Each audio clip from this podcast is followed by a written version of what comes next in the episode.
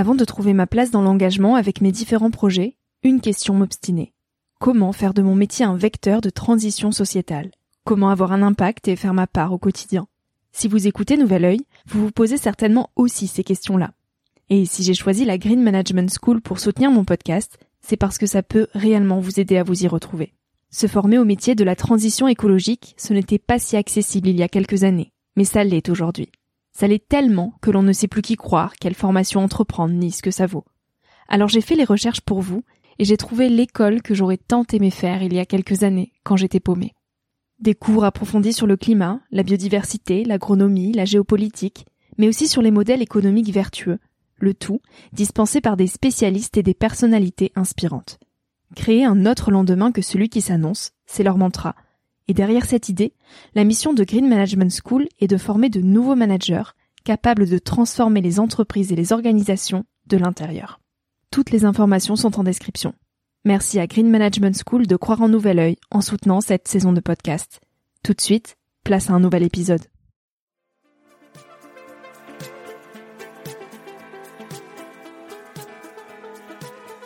Hello, je suis Victoria et j'ai 23 ans. Chaque semaine, j'embarque mon micro jaune et je pars à la rencontre de personnes inspirantes pour poser mes questions sur ce qui fait nos vies, dans un monde où l'on se cherche et où on questionne notre avenir. J'espère qu'écouter le parcours et les conseils de ces personnes qui ont rêvé et osé faire de leur rêve une réalité t'aidera toi aussi à avancer d'un pied plus sûr dans la vie. Alors je t'invite à emprunter un nouvel œil pour regarder le monde sous un autre angle, pour te recentrer sur ce qui est essentiel et sur qui tu es pour t'aider à trouver ton chemin et surtout à oser.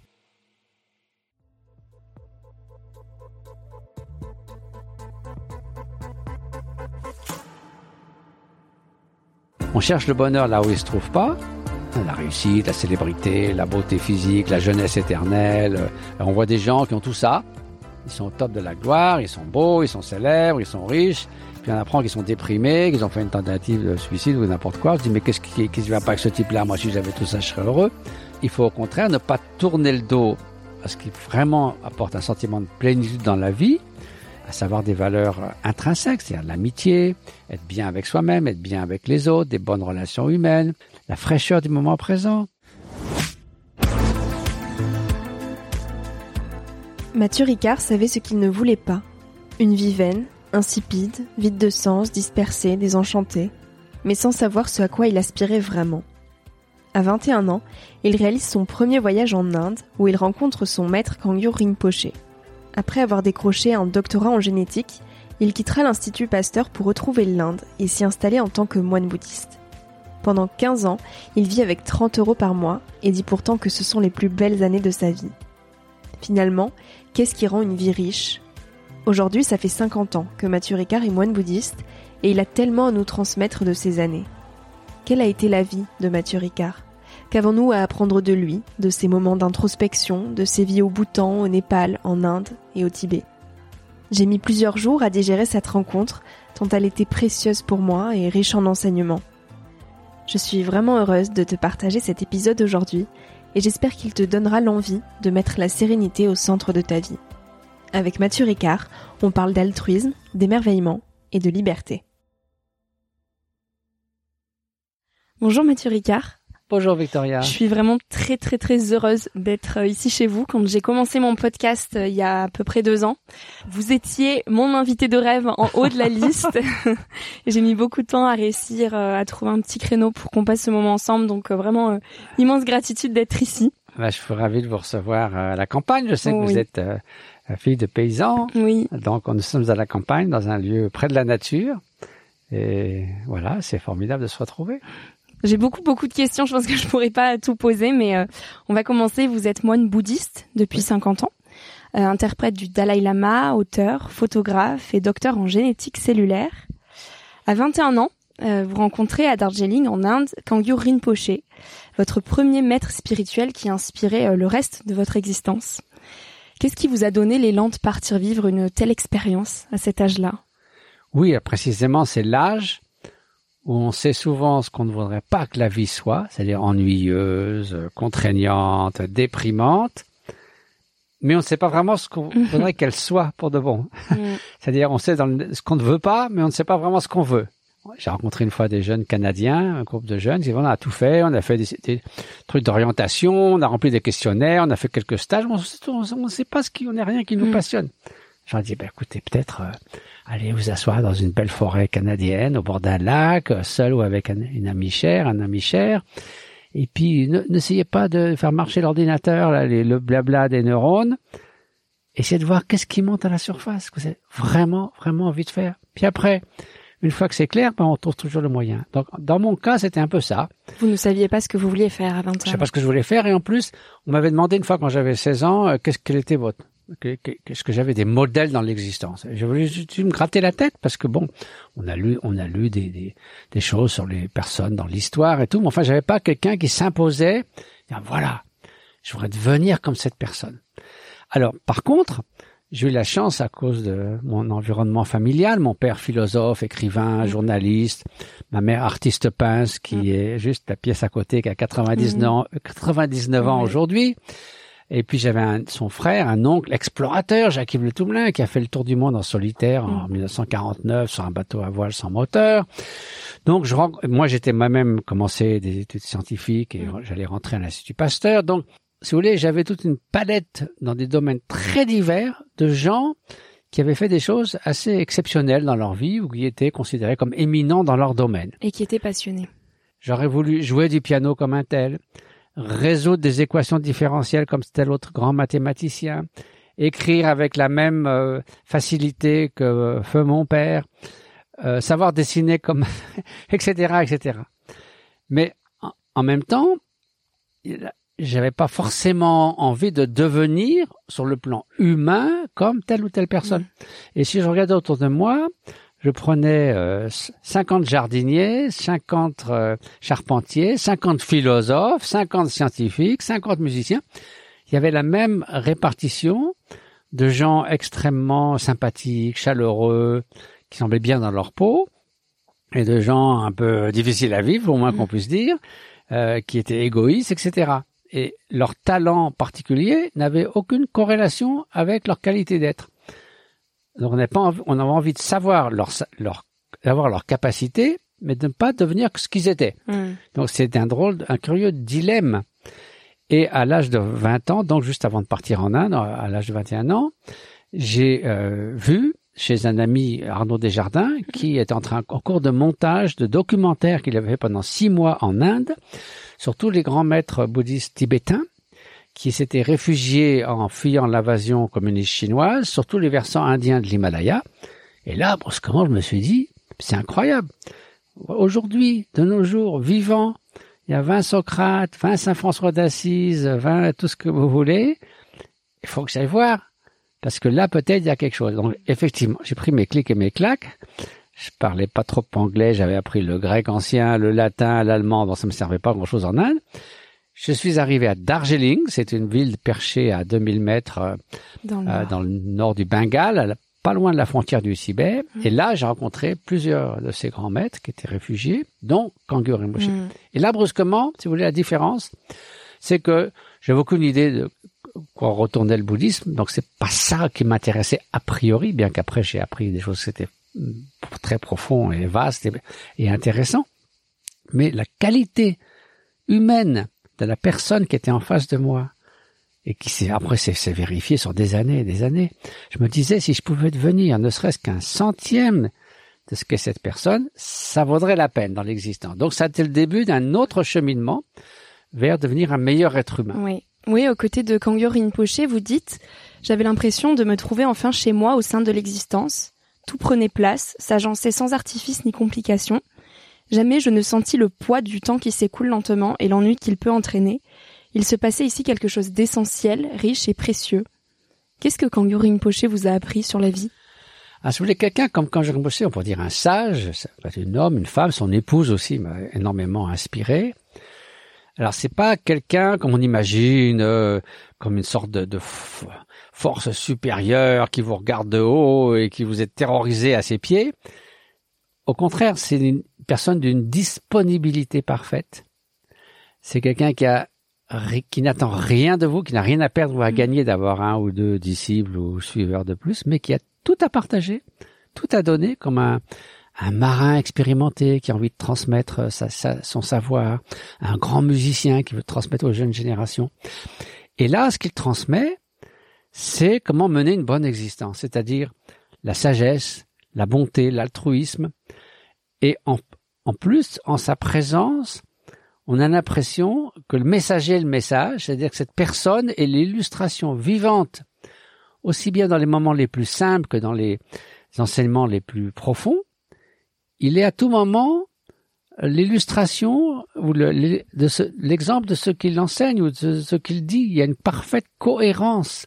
Et ça, c'est incroyablement inspirant parce que c'est pas faites ce que je dis, faites pas ce que je fais on se dit, dans ben, si quelqu'un a pu arriver à ce degré, ce que j'imagine être la perfection humaine, peut-être qu'en suivant, en marchant sur ses traces, en, écoutant ses conseils qui sont comme celui qui vous donne une carte, qui vous montre le chemin, qui éclaire le chemin. Voilà, c'est un petit peu ça qui a fait que pendant ce premier voyage de trois mois, ça a vraiment clarifié euh, le sens d'une orientation dans l'existence, et ça c'est essentiel.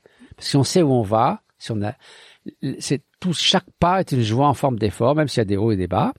Parce que si on est perdu, on est désorienté, on est, l'épuisement vient en place, on ne sait pas s'il faut aller à droite, à gauche. Donc, on, Et alors, à votre retour, quel sens vous décidez de donner à votre orientation?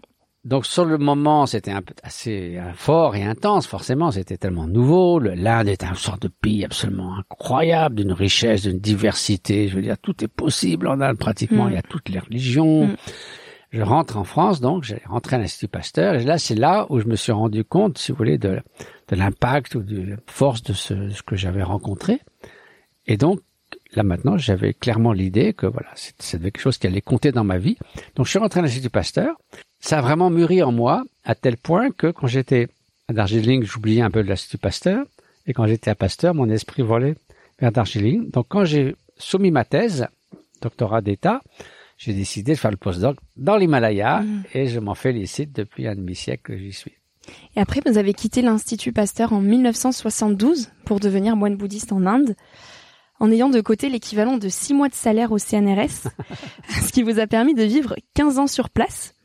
Euh, durant ces années, vous avez vécu avec 30 euros par mois, ne faisant rien d'autre que méditer. Qu'est-ce que ces années vous ont fait réaliser sur nos modes de vie occidentaux? Oui, alors ça peut paraître un peu extrême, je suis très reconnaissant pour ces six mois de salaire que la, secrétaire de François Jacob a laissé courir pendant six mois après mon départ. Effectivement, je suis resté sept ans, notamment sans revenir à Darjeeling, auprès de Kanjur Rinpoche. Puis ensuite, euh, il a quitté le monde, donc j'ai continué à rester, étudier auprès de son fils. C'était, n'était pas un moine, c'était un, un, lama marié, un yogi. Et euh, si vous voulez, c'est là où je me suis vraiment plongé dans la pratique euh, du bouddhisme. Alors sur le plan matériel, bon, ça peut paraître un peu draconien. Je sais pas si c'est 30 ou 50 euros.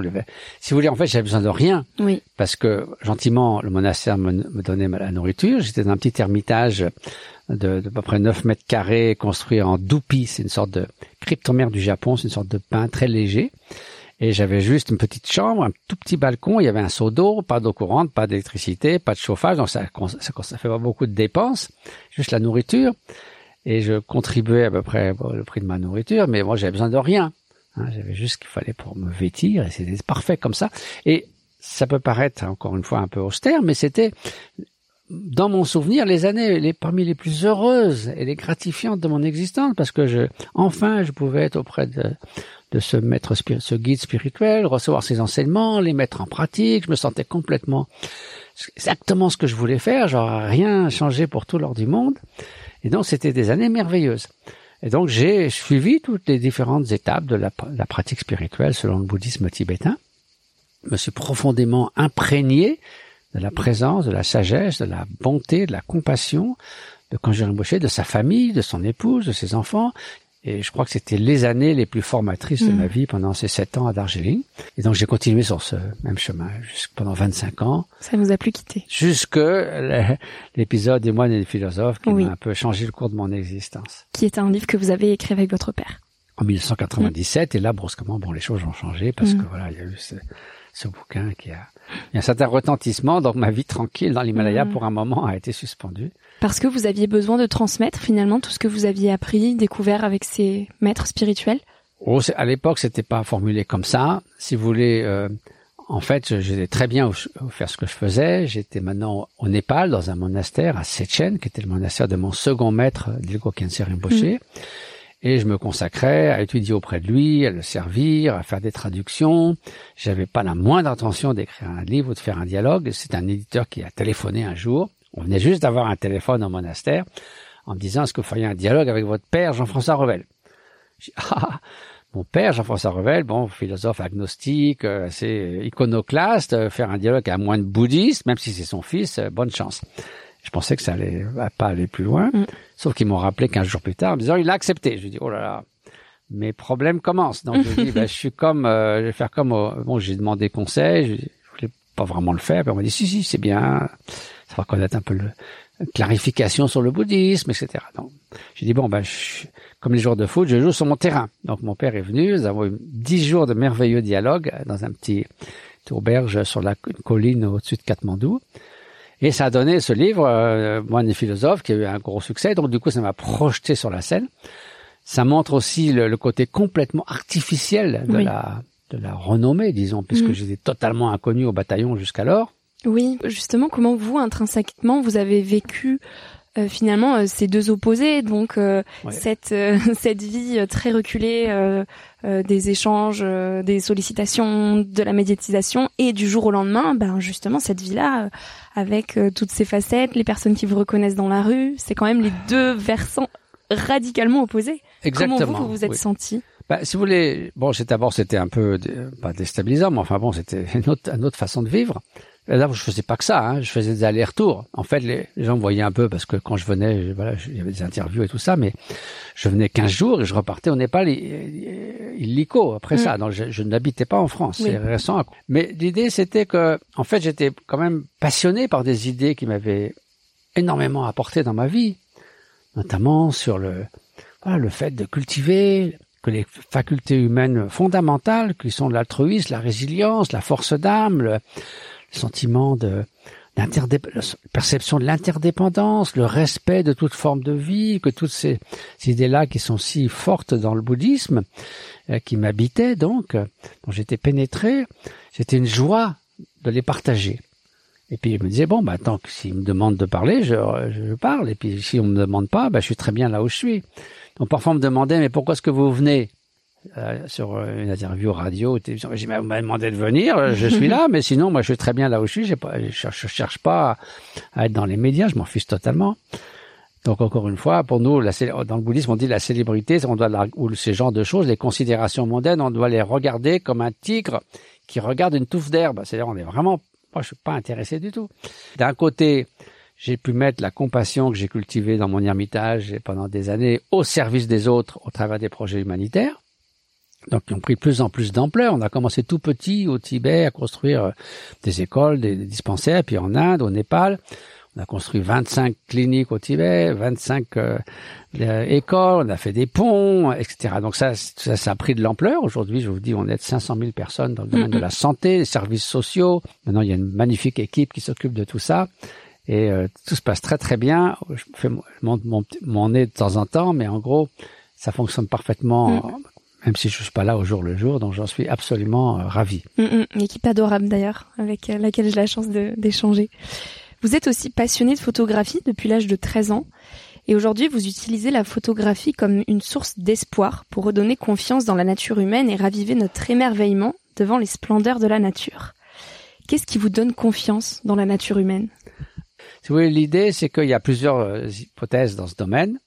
Soit l'être humain est fonda- fondamentalement mauvais et euh, la société lui apprend à pas, à pas déborder trop, et donc l'État, la société, les lois font qu'on contrôle des gens qui sont fondamentalement mauvais. Donc il y a plusieurs philosophes comme Hobbes, des gens comme Freud qui disaient j'ai j'ai pas beaucoup, me suis pas beaucoup interrogé, mais que pour moi, en, quand, le genre humain, c'est de la racaille. Il y a Une, une Mm. phrase, je n'ai pas le, le mot à mot exact, mais en gros, c'est ça. Donc si c'est si c'est ça, effectivement, on est mal parti. Et il faut simplement empêcher de faire trop de dégâts. Il y a une autre école, ben, en Occident c'est Rousseau, en Inde, dans le bouddhisme, c'est l'idée qu'on a tous une sorte de, de trésor en nous, qu'on appelle la nature de Bouddha, qui est comme une pépite d'or. Mhm. Et cette pépite d'or, elle peut être tombée dans la boue ou pire encore, dans, je sais pas, dans une fosse sceptique. Mais l'or lui-même ne change pas. Mm. vous pouvez toujours à tout moment le prendre, le sortir, le laver, le polir. Il vous apparaîtra dans tout, avec tout son éclat, mais l'or lui-même n'a jamais changé intrinsèquement. Donc nous avons ce potentiel. Alors ça peut paraître euh, juste une idée, euh, l'opposé du péché original, la bonté originale. On peut dire c'est des idées, c'est un dogme.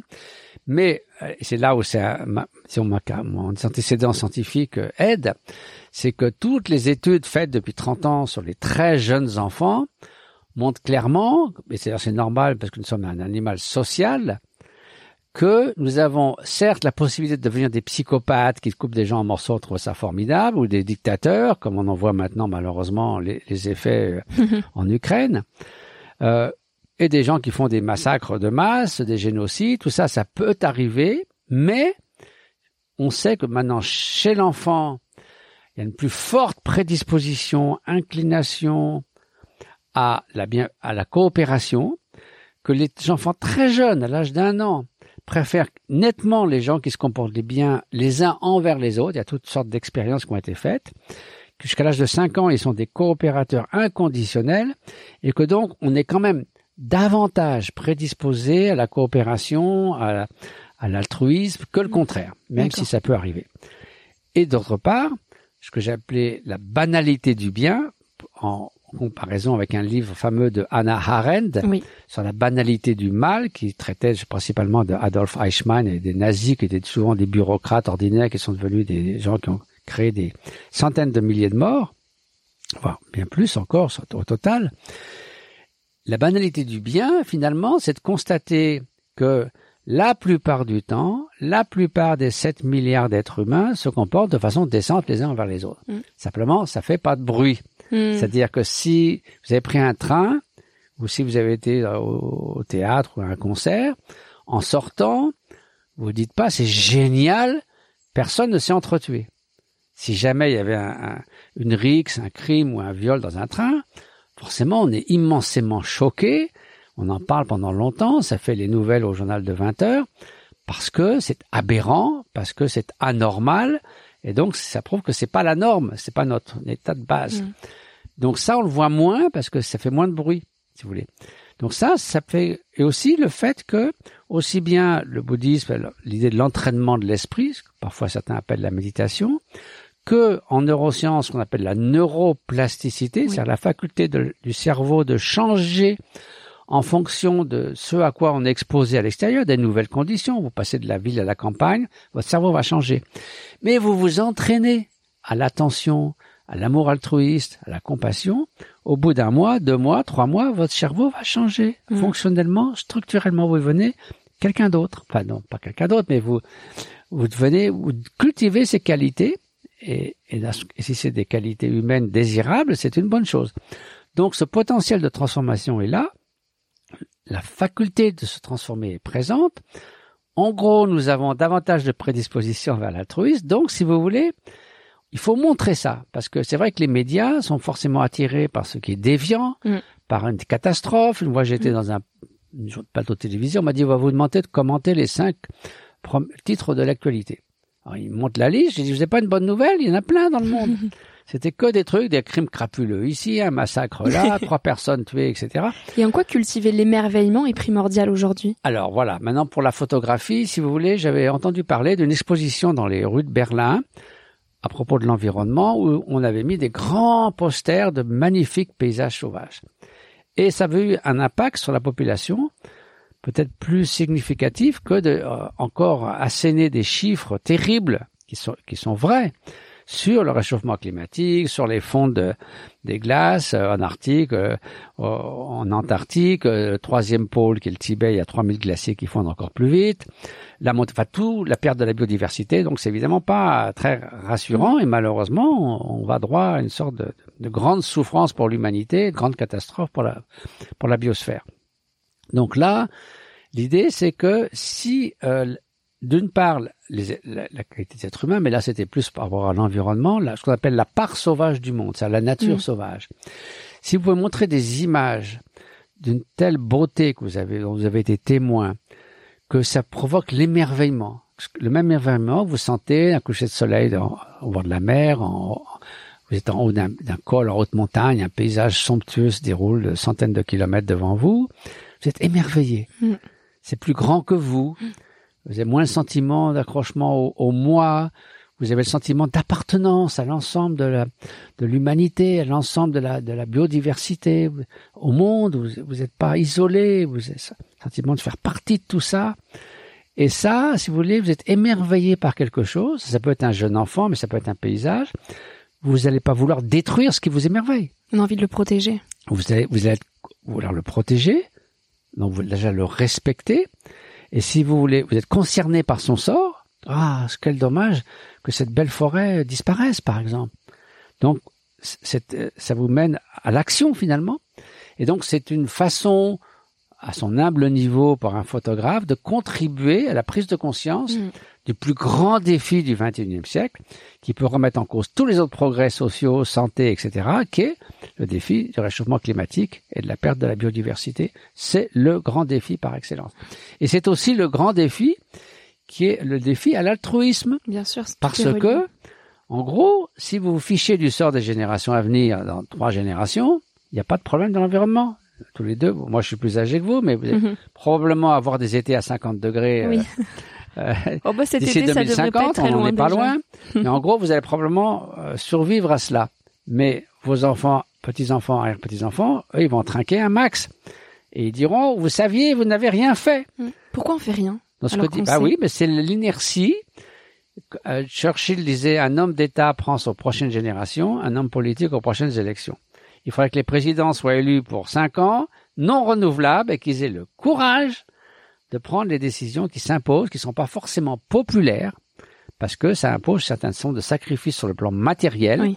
On parle toujours du pouvoir d'achat, de ceci, de cela, le prix de l'essence. Oui, mais il faut freiner ce, cet élan absurde de consommation qui fait qu'on n'a pas trois, trois planètes à notre disposition. Vous savez qu'aujourd'hui, en juillet-août, on a déjà épuisé les, les ressources renouvelables de la Terre pour toute l'année.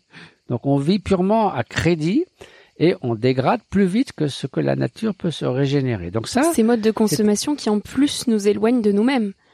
Exactement. Donc si vous voulez, c'est un défaut d'harmonie. On n'est plus en harmonie avec la nature et il faut donc faire mieux qualitativement avec moins quantitativement donc mener ce que Pierre Rabhi appelle la sobriété heureuse, d'autres mhm. personnes appellent ça la simplicité volontaire, qui n'est pas du tout une vie malheureuse. C'est pas se priver de tout ce qui est bon dans l'existence, c'est simplement savoir être heureux avec tant sous cette superflu des gadgets, des consommations dont nous n'avons pas vraiment besoin. Bien sûr, une mère en Afrique doit nourrir son enfant dans les jours qui viennent, mais ici, c'est de la surconsommation, c'est la crise de, de, la folie du luxe, de, de, de, trop avoir de choses qui sont qui un Américain moyen émet 200 fois plus de CO2 qu'un Zambien. Ça, c'est un déséquilibre inacceptable, moralement et aussi pour l'avenir de la planète. Et alors à vous entendre, j'ai l'impression que si euh, chacun individuellement cultivait la liberté intérieure, euh, ça résoudrait aussi beaucoup de problèmes parce qu'on serait certainement moins addict à tout ce matérialisme. Euh, Comment on la trouve, cette liberté intérieure que vous, vous avez bien ben, C'est Gandhi qui disait que notre degré de liberté extérieure dépend de notre degré de liberté intérieure. Parce que si vous êtes constamment sous l'emprise de l'animosité, de l'hostilité, de l'avidité, de l'orgueil, de la jalousie, etc., et du manque de discernement, ben, c'est une catastrophe. Vous allez vous-même euh, échouer dans toutes vos entreprises et vous allez être extrêmement pénible à vivre pour les autres. Donc, si vous voulez, c'est une, situation où tout le monde y perd. Oui. Euh, donc, pour ça, il est important de comprendre que, euh, en essayant euh, de se libérer de ce qu'on peut appeler des toxines mentales, parce qu'elles empoisonnent votre existence et celle des autres. Est-ce que c'est le samsara que vous définissez? Bah, Si vous voulez, par exemple, si on est excessivement centré sur soi-même, on le sentiment exacerbé de l'importance de soi. Moi, moi, moi, du matin au soir. D'abord, ça vous rend l'ami misérable. parce que l'univers n'est pas un catalogue pour commander tous vos désirs et tous vos caprices. Ça n'existe pas, tel mm. catalogue. Donc, de toute façon, c'est voué à l'échec. Deuxièmement, vous allez considérer les autres soit comme des instruments pour euh, faciliter euh, la promotion de vos intérêts, soit comme des menaces. Donc vous divisez le monde entre amis et ennemis uniquement sur des critères égocentrés. Et puis ça fonctionne pas. Parce que ça pourrait fonctionner si vous étiez tout puissant et que vous étiez complètement isolé des autres, mais c'est le cas. Nous ne sommes pas tout puissants. L'impermanence survient à n'importe quel moment, et surtout, nous sommes profondément interdépendants. Notre mm. bonheur ne peut se construire qu'avec et au travers des autres. Donc, si vous voulez, l'égoïsme forcené, c'est voué à l'échec. C'est une situation tout le monde y perd. Donc, c'est pour cela qu'il faut se libérer, c'est ça où la liberté intérieure vient, de cet sentiment exacerbé de, moi, moi, moi. Il faut se libérer de la, la stolité, il faut se libérer du désir obsédant pour avoir le contraire, c'est-à-dire de la bienveillance comme antidote à la haine, de savoir se contenter de moins avec bonheur, antidote à l'avidité et au désir, d'avoir plus de discernement au lieu d'être aveuglé par tous nos préjugés, etc., etc., de se réjouir des qualités du bonheur d'autrui au lieu d'en être jaloux, et d'être à faire preuve d'un peu d'humilité au lieu de penser qu'on est le, top du top, on est, on est un, as à tous les points de vue, ce qui est évidemment jamais le cas. il y a une parole bouddhiste qui dit l'eau des qualités ne demeure pas au sommet du rocher de l'orgueil. Mm. Donc en gros, la liberté intérieure, c'est de se libérer du joug, ces automatismes mentaux qui nous empoisonnent et empoisonnent l'existence des autres. C'est pas de faire n'importe quoi. Bien sûr. J'ai entendu une jeune femme une fois euh, sur une radio anglaise qui disait pour moi la liberté, c'est de faire tout ce que je passe par la tête sans personne n'y trouve rien à redire. Alors là, c'est l'exemple même d'être l'esclave de toutes les pensées qui vous passent par la tête et finalement, bon, ça marche pas parce qu'encore une fois, vous ne pouvez pas agir comme ça dans la société. Donc ça, c'est le contraire de la liberté. La liberté, c'est comme un marin qui prend la barre de son bateau. C'est pas de laisser le bateau dériver au gré des vents et des courants, ce qui serait l'idée de cette jeune fille de faire tout ce qui vous passe par la tête. La liberté, c'est de maîtriser le bateau, c'est à prendre mm. la barre, régler les voiles et naviguer vers l'île où il veut aller.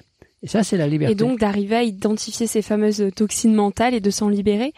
Euh, vous parlez de, du samsara euh, où en fait, bah voilà, il y a, y a, beaucoup de choses dans notre vie où on sait pertinemment que ça nous rend malheureux ou que du moins ça nous épanouit pas, et pour autant on y reva encore et encore. Mmh. Euh, je prends l'exemple des réseaux sociaux, hein, on sait euh, tous euh, plus ou moins que ça nous impacte négativement, trop d'utilisation ou une mal utilisation, et pour autant ça agit comme une drogue où on y va, on recontinue de regarder des stories, etc.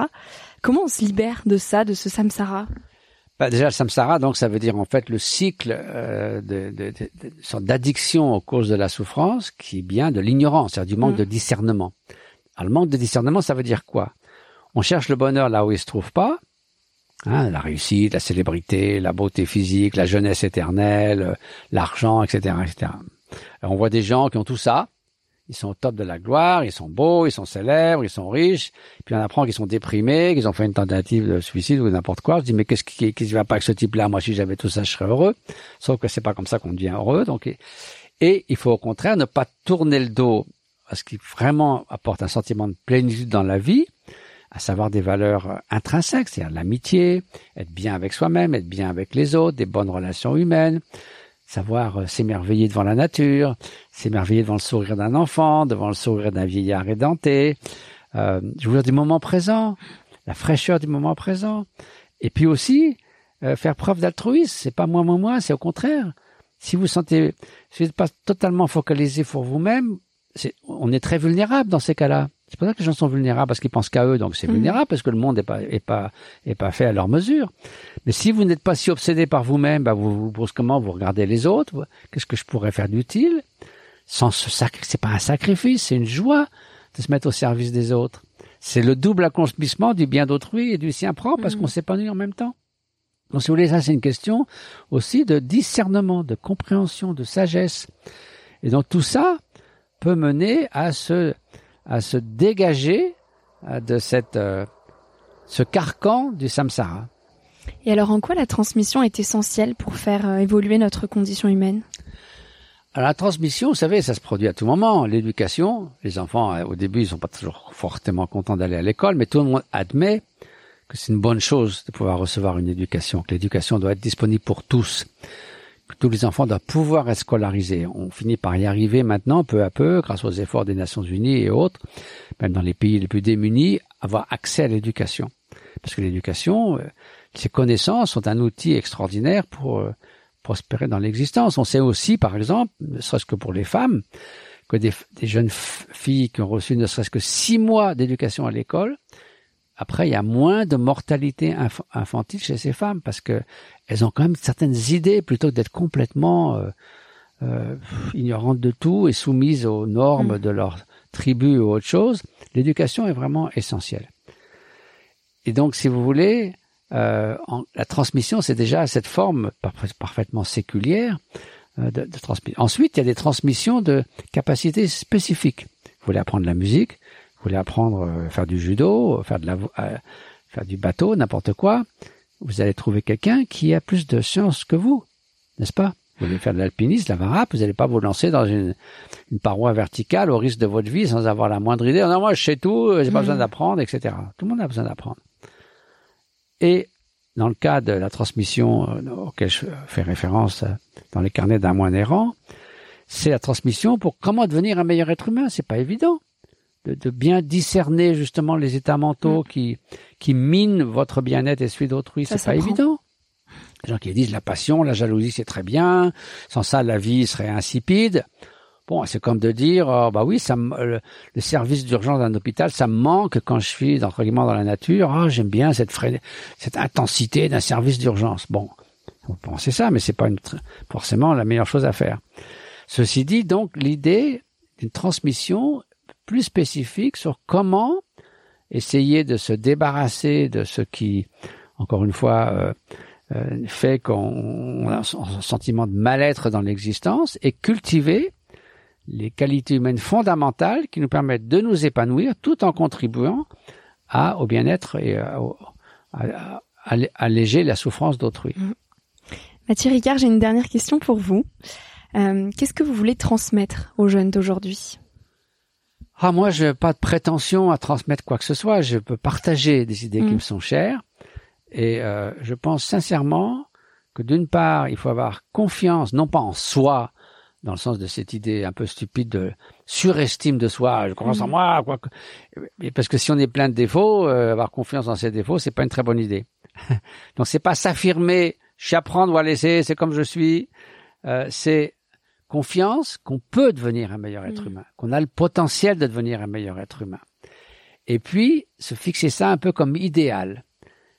Idéalement, c'est de se transformer soi-même pour mieux se mettre au service des autres, tout en s'épanouissant sans, sans, sans, sans barrière. Donc c'est pas du tout un sacrifice. Et en gros, pour moi, le point essentiel de tout ça, c'est la bienveillance, c'est l'altruisme, le souhait que les autres soient heureux, c'est la compassion, le souhait que de remédier à la souffrance et à ses causes. Ça me semble l'état d'esprit le plus noble chez l'être humain celui qui est le plus propice à établir une société harmonieuse, hein, la, considération de l'autre. Ce n'est pas s'exclure soi-même. Si on souhaite que tous les êtres soient heureux et trouvent la cause du bonheur, nous sommes un être parmi tous et on a tout autant le droit d'atteindre au bonheur. Comme disait Coluche, il n'y a pas de mal à se vouloir du bien. Grand philosophe. Donc si vous voulez, je crois que ça c'est essentiel de, de, cultiver cette composante de bienveillance, de essayer de faire tout ce qu'on peut pour euh, apporter du bien autour de soi et de trouver un bon équilibre en soi-même. Ça, ce qu'on peut rappeler une vie réussie. Et maintenant, les activités, les, professions, le mode d'intervention dans le monde, tout ça, c'est à chacun de suivre ses inclinations, ses prédispositions, ses, ses, ses aspirations, etc.